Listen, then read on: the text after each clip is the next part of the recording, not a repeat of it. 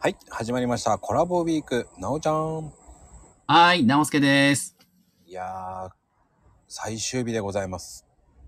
いやいや、本当に毎日やってきましたね、これ。いやー、日曜日のね、この昼下がり、い昼下がりですよ。かがお過ごしでしょうか。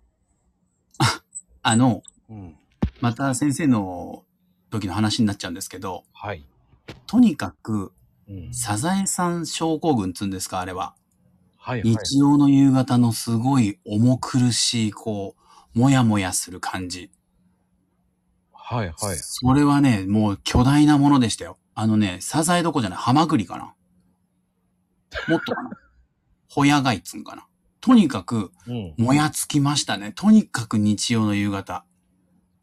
なんでなんだろう。次の日ちゃんとしなきゃっていうのかな、やっぱり。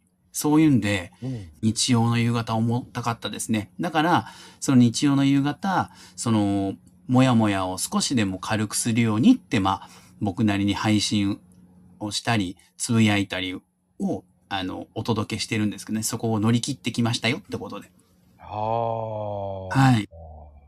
やっぱり先生もそういうもや、やっぱサザエさん症候群ってなっちゃうもんなんですね、やっぱり。いや、めっちゃなると思う。他の人たちも、会社員の方もね、あの、公務員の方もなると思うけど、先生方って重いと思う。やっぱりちょっと変身すんじゃないかな。プライベートの自分から、うん、うんやっぱり教師たるもの的なモードになんなきゃいけないから。それに、現場は忙しいし、あの、子供たちにも、まあ、いろいろね、子があって、あの、トラ、行けばトラブルが発生とかってもあるから、こう、気合を入れていかなきゃいけないから、その前日の夕方ってのは重たいんかな。とにかくね、もやもや、もやもや、こう、でかいもんがこう襲いかかる感じはありましたけどね。うーん僕逆にだから休みがあんまりないからええ。そのそうなりたくないから働いてんのかないや、だけど、そこはね、ポイントなんですよ。